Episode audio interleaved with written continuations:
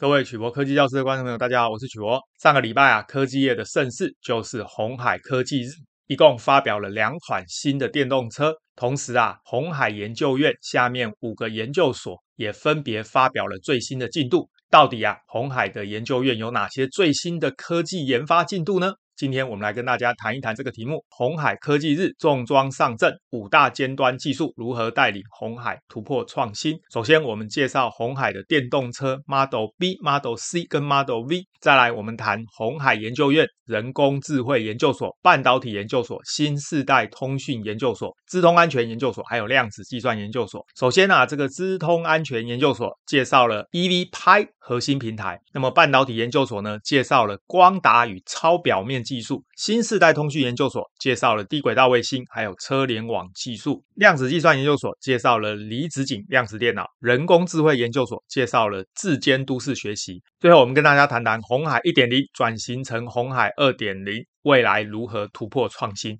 我们今天的资料来源就是二零二二年鸿海科技日的简报资料。首先，我们介绍鸿海的电动车全面启动，机会在哪里？这边介绍了三台鸿海的电动车，Model C 跟 Model B 是休旅车，而 Model V 则是皮卡车。这三款就是鸿海最先上市的电动车。进到它的内装呢，各位会发现跟特斯拉的设计很像。正中央呢，一个大型的显示器，就好像一台大手机一样。最特别的是呢，大家可能会发现它的左边跟右边的后照镜不见了，改成用影像感测器来取代，所以呢，就缩小了很多。问题是我们开车的时候，眼睛要看左右边，影像在哪里呢？诶，设计在这一个位置，所以呢，以后呢，向左转、向右转就不需要再看这个外面的镜子了，只需要看左右这两个显示器就可以。这样呢，就减少了左右方很多的死角。我觉得是红海电动车第一个创新，超越特斯拉。那再谈一谈红海研究院发表的前瞻技术，其中半导体研究所主要发展半导体异质整合与纳米光学技术，主要呢是针对感测器的部分；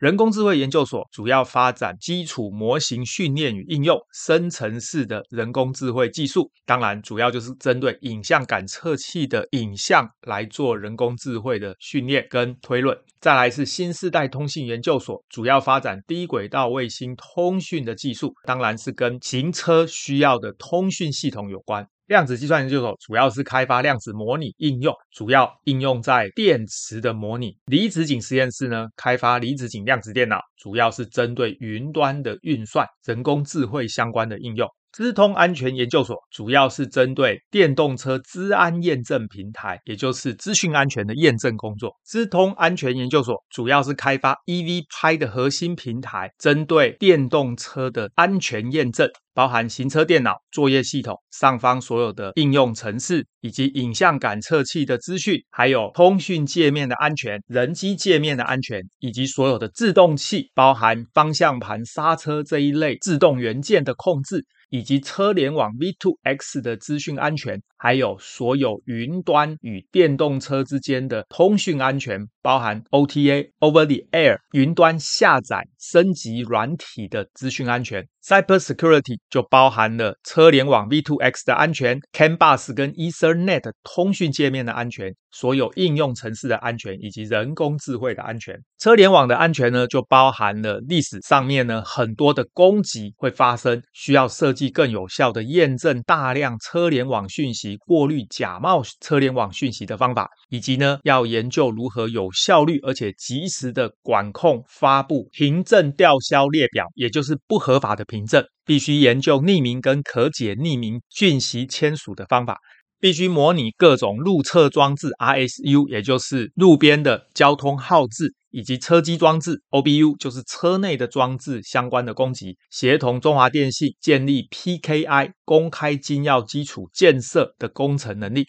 应用程式的安全呢，包含黑盒子，也就是后装的这个 OBU 里面的行车轨迹感测器的资料，以及车内还有云端储存的相关资讯，跟中华电信集团在工程科学全面来合作研究安全的验证机制。同时，在各种驾驶的应用情境，包含多人共同或者共享一台或多台电动车的情况下，如何保护个别的隐私以及安全的转换个人的权限。包含在人工智慧的安全，包含攻击面，必须实做测试多种的后门以及物理世界所有可能发生的攻击。防御面呢，在 E V 拍核心平台实作人工智慧相关的运作方式，前置处理过滤可能的恶意资料，同时可以标记恶意资料跟重新训练人工智慧的模型，以及呢集合式的训练。在生态面呢，就推广 AI 技术应用在安全以及可信任的 AI 技术。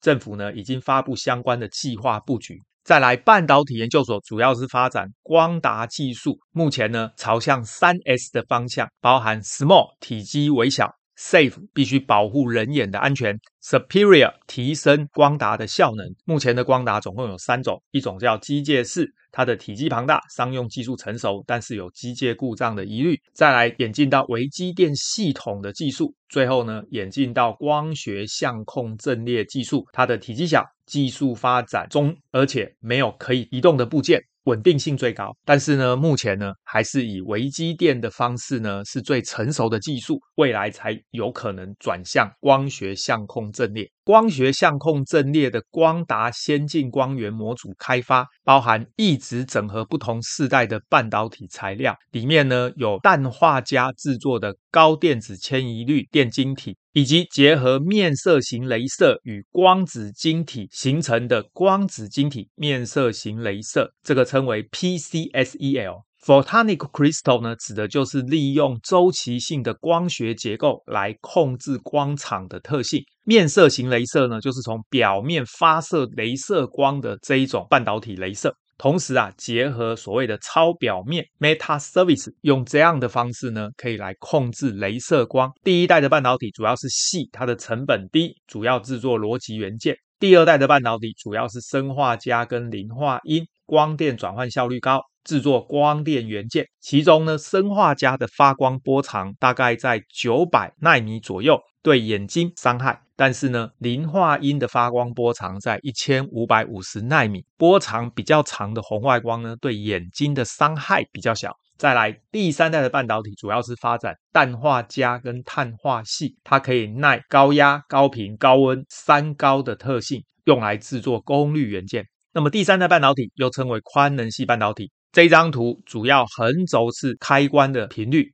纵轴是承受的功率，大家发现呢，功率比较高的元件是 IGBT，但是呢，它的开关频率比较小，就会造成被动元件尺寸比较大，让功率元件相关的模组体积比较大。因此呢，就发展到使用碳化系，它的功率稍微低一些，但是非常适合电动车使用。而它的开关频率比较高，所以呢，可以缩小被动元件的尺寸，让整个功率模组缩小。最后呢，氮化镓承受的功率最低，但是呢，它的开关频率最高，可以缩小被动元件的尺寸，用在低压的应用。所以呢，未来电动车上面呢，高压会使用碳化系的元件，包含马达的驱动跟电力的供应；而低压的应用会使用氮化镓，也就是应用在电动窗、电动方向盘，甚至是车上的电灯，还有音响这一类的低电压应用场景。所以，宽能系的碳化系以及氮化镓功率元件可以大幅提高电力转换的效率跟性能，而且高的切换频率可以大幅缩小被动元件尺寸，进而缩小整个电力系统的尺寸。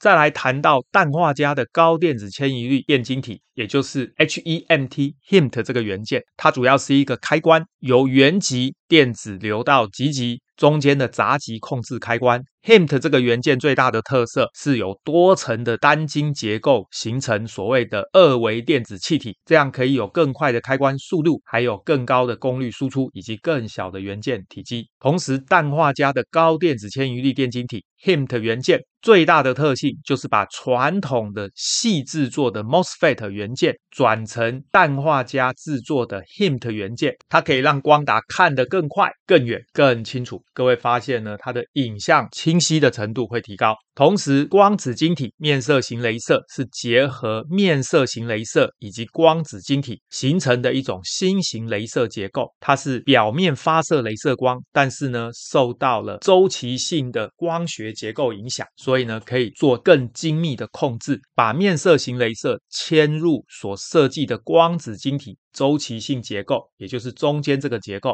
就可以有优异的光学特性。蝴蝶的表面呢，会有各种颜色，就是因为它是由各种周期性的结构形成，所以呢，会对光产生各种特殊的影响。我们就会看到各种不同的颜色。同时，这个光子晶体面色型镭射可以透过光子晶体的结构来获得比较高的同调性的光子。所谓的同调性，就是光子排列的整齐程度。早期的发光二极体 LED，它的光子排列的乱七八糟，就好像小朋友下课的时候呢，乱七八糟的。但是发展到边色型镭射跟面色型镭射，就好像新兵训练的时候呢，走的有点混乱，但是又有点整齐。最后呢，利用光子晶体的结构可以协助镭射光里面的光子呢，排列得非常整齐，就好像训练好的军队一样。这个我们把它称为光子晶体镭射。那么这三种镭射的特性包含边色型镭射，可以发展一五五零纳米的长波长红外光，对的人眼比较安全。但是它是多模态的光，属于椭圆形，因为呢从边边发射，所以是椭圆形的光场，发射角度大概是三十度。进步到垂直共振腔面色型镭射 VCSEL 这个元件呢，不容易发展一五五零纳米，而且是多模态。同时呢，它的光场可能是正上方发射出来的圆形或者甜甜圈的形状，发散角缩小到十五度，一直到光子晶体面色型镭射 PCSEL 可以发展一五五零纳米长波长的红外光，对人眼安全，而且是单模态。同时，它的光场是圆形，适合应用在各种场景。垂直出光发散角可以小于一度，所以呢，发散角越小，代表它的精密度越高，因此它的各方面特性呢，都超越传统使用的两种雷射。光子晶体面色型雷射，它有超小的发散角，就可以产生更细致的光打点云，也就是可以看得更清楚。各位发现呢，发散角两度到一度到零点五度，甚至到零点二度的时候呢，从零点五度看到行人的点云，跟零点二度看到的点云，很明显，发散角越小，它的精细程度越高，安全性就越高。再来，异质整合技术使用负晶封装技术。传统的封装呢，是晶片的正面朝上打线封装，因为这样的技术不容易散热，而且空间比较浪费。改成负晶封装，就是晶片的电晶体正面朝下。使用凸块连接到印刷电路板上，这样可以提供更好的散热。经由光机电热物理建模分析，开发出独特的散热结构。可以让高电子移动速度电晶体的晶片温度下降百分之四十，成功解决雷射模组微型化热累积的问题。传统结构呢，它的温度比较高，改成负晶结构呢，可以让雷射晶片的温度下降百分之七十。超表面 Meta Surface，我们之前介绍过，就是利用周期性的纳米结构来控制光前进的方向。它最大的特色是可以垂直整合雷射。元件模组的体积可以缩小，同时呢，兼容各种半导体制成，光速调控的能力加。之前我们介绍过一个论文呢，也研究过，利用超表面的光学制作出来的镜头非常的微小，可以把原来的镜头呢体积缩小五十万倍。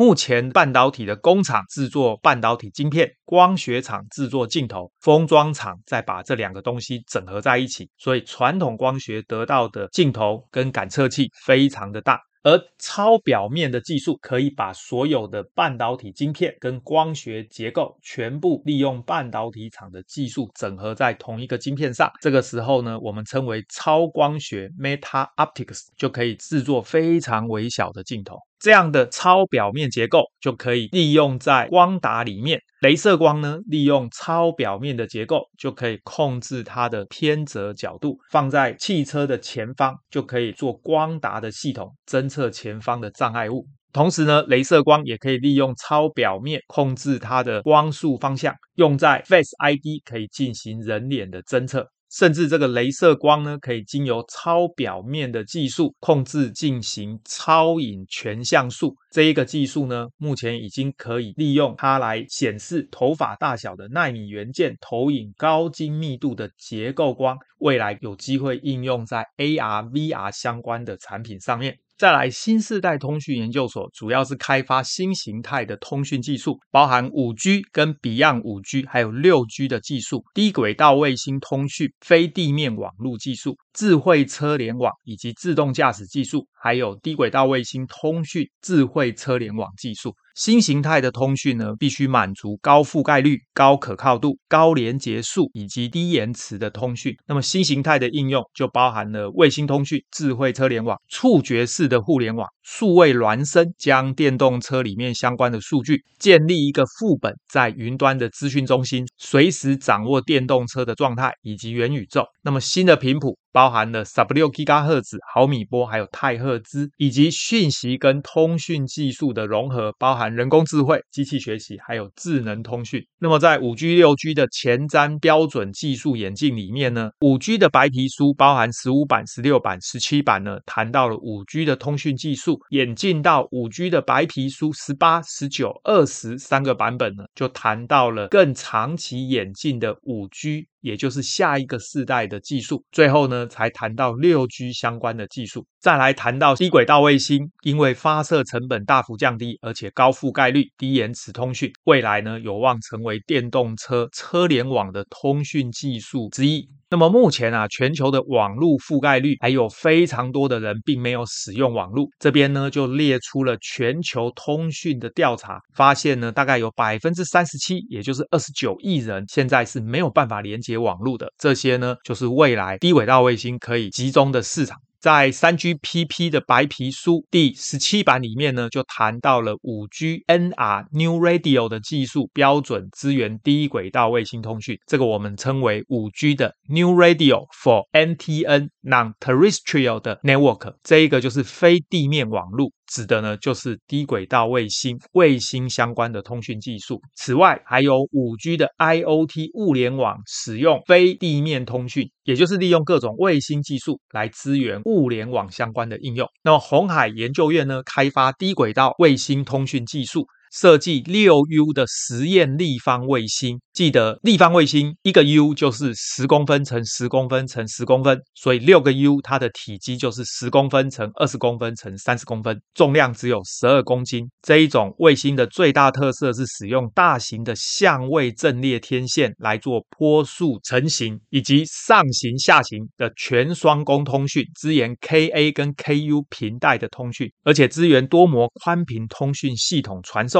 所有的元件必须是太空规格的通讯零组件、模组、次系统，还有垂直整合技术。低轨道卫星最大的挑战就是通道效应，又称为都普勒效应。这个低轨道卫星呢，移动的速度非常的快，相当于是音速的二十二倍。轨道高度五百五十公里，每秒钟呢的速度是七点五公里。因此，接触时间大概只有八分钟，意思就是呢，你从地平线的一端到另外一端，大概只看到它八分钟。这么高速移动的物体，在运行的时候呢，它的电磁波发射跟接收端呢，会产生都普勒效应。也就是它的波长会改变，这个时候呢，必须解决这个通道效应的问题。通道效应产生时变通道杂讯比，而这个杂讯呢，必须要解决，因此必须开发相关的技术来降低它的 downlink 下载跟 uplink 上传的通道杂讯比。当智慧车联网遇见自动驾驶，这里面开发的技术包含硬体，包含有线感测距离跟感测能力。车联网必须形成合作式的感。测还有边缘计算的辅助，这个是硬体相关的技术。那么软体相关的技术呢，必须要解决模型的不确定性，还有动态任务计算的时间。所以车联网形成合作式感测，包含通讯控制还有规划，这是软体的部分。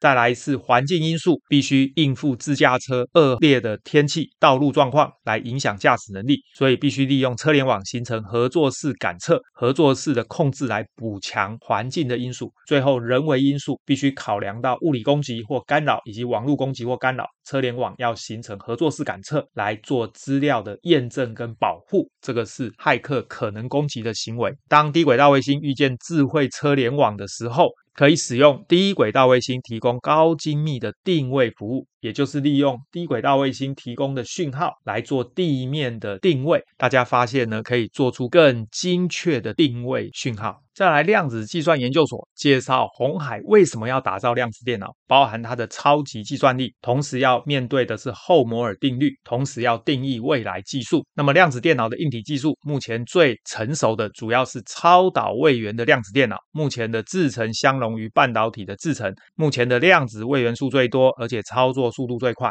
另外一种成熟的技术就是离子阱量子电脑，它的物理特性一致，资讯储存时间长。逻辑的保证度高，以及具有完整的位元连接性，可移动重组排列的方式进行运算。红海选择的是离子阱量子电脑来开发。那为什么选择离子阱量子电脑？主要就是针对所谓的量子体积。那么绿色的呢，是超导体的量子位元。目前呢，IBM 已经开发到五百一十二位元，但是使用离子阱的量子电脑呢，它的量子体积可以达到四零九六位元，而且离子的系统跟超导的系统，它的双位元逻辑运算速度大概是一比一百，而量子储存的同同调时间大概是一万到十万比一。同调的时间越长，能够进行的量子运算时间就越长，而它的计算深度。维持量子资讯的期间可以进行的逻辑运算次数呢，大概是一千比一。同时呢，它具有很好的离子阵列连结性，还有离子双位元的运算保真度可以达到九十九点九九百分比，这个是它最大的优势。那么，怎么样来形成一个离子阱？基本上呢，就是要把离子控制在一个空间里面。它控制的方法是利用两对的交流电极。上面这一个交流电极对应下面的接地，还有下面这个交流电极对应上面的接地，经由适当的频率震荡，就可以控制这个离子在这个空间当中。同时呢，利用两个 DC 直流电压的方式呢，控制这一个离子，利用适当的震荡频率，让离子控制在一个空间当中。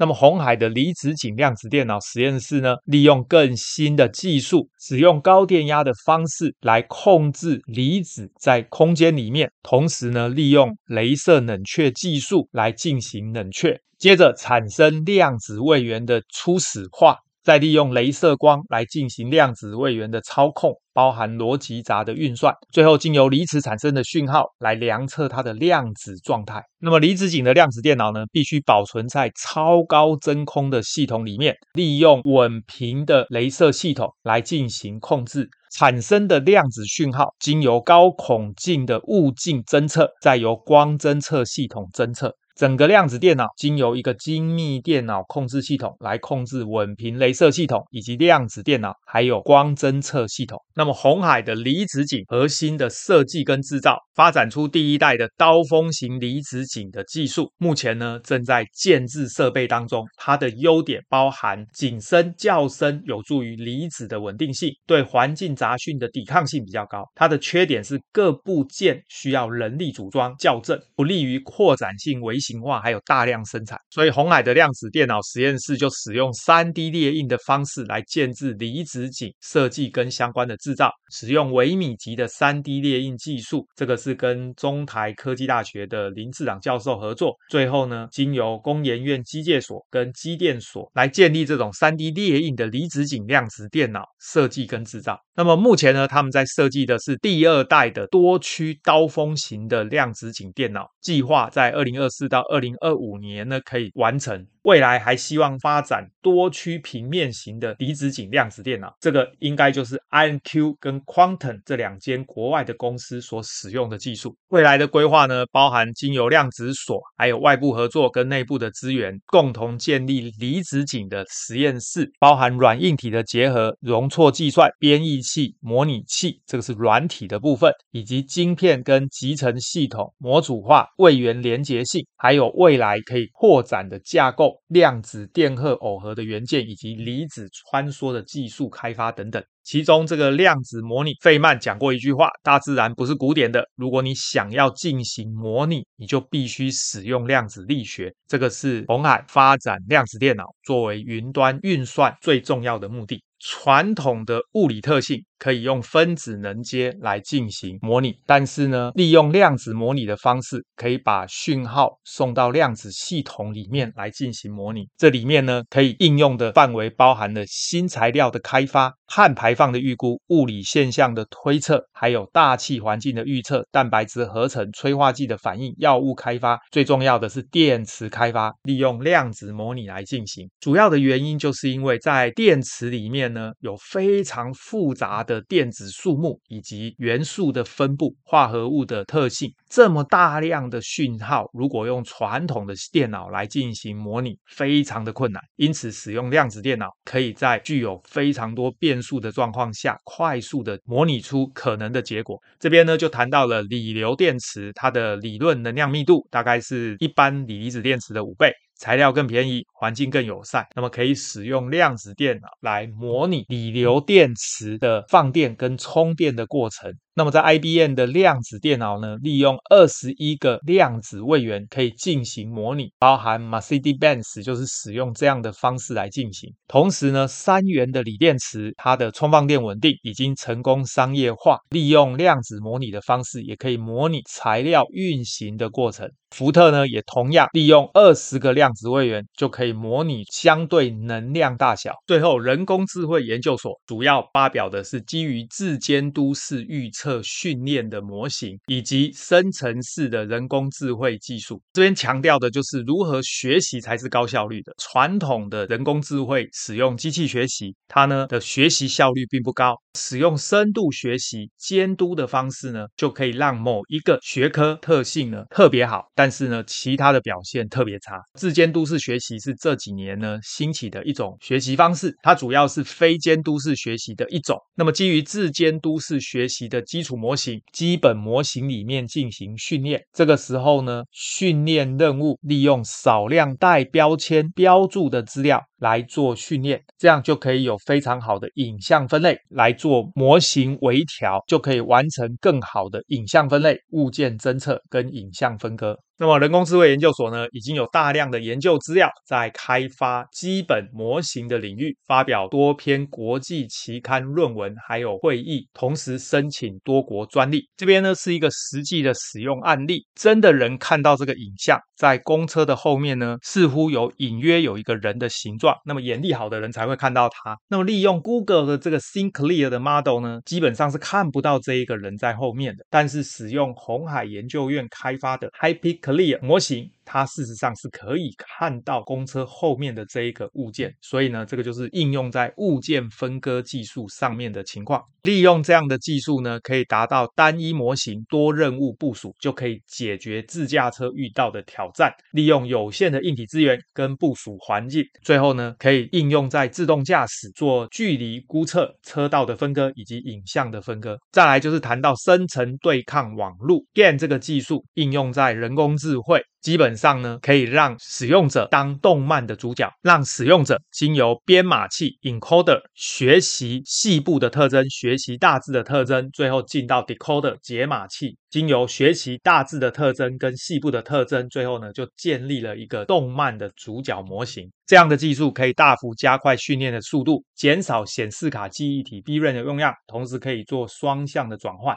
大家发现呢，就是可以把一个真人啊转换成一个动漫的模型。那么实际的场景啊，就可以利用在元宇宙，把真实影像变成虚拟影像。各位现在看到你的输入是一个真人的脸，你的输出变成一个动漫的脸，或者用在自驾车的训练。把虚拟的影像变成真实，譬如说，我们可以利用一个虚拟的影像来训练，但是经由这个生成对抗网络，就变成一个接近真实的影像。同时呢，利用这样的技术，可以用在语音跟语音者影像合成。这里面包含文字、文字的分析，同时把文字转换成语音，把这个语音输出之后呢，再结合影像、人脸的侦测，最后啊整合起来就变成一个在讲话的人脸。这个技术呢，实际上常常被用在 Deepfake，也就是深度伪造的技术上面。所以呢，利用这样的技术，就可以把文字输入，最后呢，让这个蒙娜丽莎的微笑的影像呢，可以讲话。这个在影片上面有一个动态的展示。这一个简报呢，也利用这样的技术啊，让刘董事长呢讲一段话，但是呢，这一段话基本上呢是用人工智慧产生的。最后，我们简单做一个结论啊，这一次的红海技术日啊，主要就是发表红海研究院五个研究所目前呢的研究进度，在短短的两年时间呢，结合所有公司的资源以及学校研究单位的资源，已经看到一些研究的成果。我个人认为呢，这个就是红海这间公司啊，从原来鸿海一点零以制造代工为主，转型成鸿海二点零，也就是呢以研究开发导向。这个呢，我个人认为对鸿海集团将来的发展非常的有帮助。简单的说呢，红海就是以电动车平台当做它的一个目标，在这样的平台上面呢，让公司从传统的代工生产制造转型成研究开发。那么目前呢、啊，鸿海使用的方式呢，其实跟五年前的特斯拉有点类似。大家还记得五年前的特斯拉呢，就是让所有的车主可以用一千块美金就可以订购一台特斯拉，这样呢，就在很短的时间拿到了五十万辆的订单，再利用这个订单来说服投资人说呢，我要盖工厂。这个时候，投资人就愿意提供资金。同样的道理，红海这一次呢，也是使用一千块台币就可以订一台电动车，果然呐、啊，立刻就有好几万辆的订单。当然，这些订单就是说服投资人最好的方法。因此啊，他们学习这样的方式，但是呢，他们这一次使用的电动车品牌纳智捷，基本上不是国际知名的品牌，因此订单的数量还不够。未来红海的二点零是不是成功？主要观察的指标还是红海有没有能力。接到全球大型车厂的代工订单，譬如说像苹果这样的公司，如果红海的模式可以接到全球的大型车厂代工订单，那么这个模式呢，就可以有很好的基础走向成功。我们今天的节目到这边，大家对于红海科技日相关的技术有任何的问题，欢迎大家发表在影片的下方，我们再来讨论。谢谢大家，晚安，拜拜。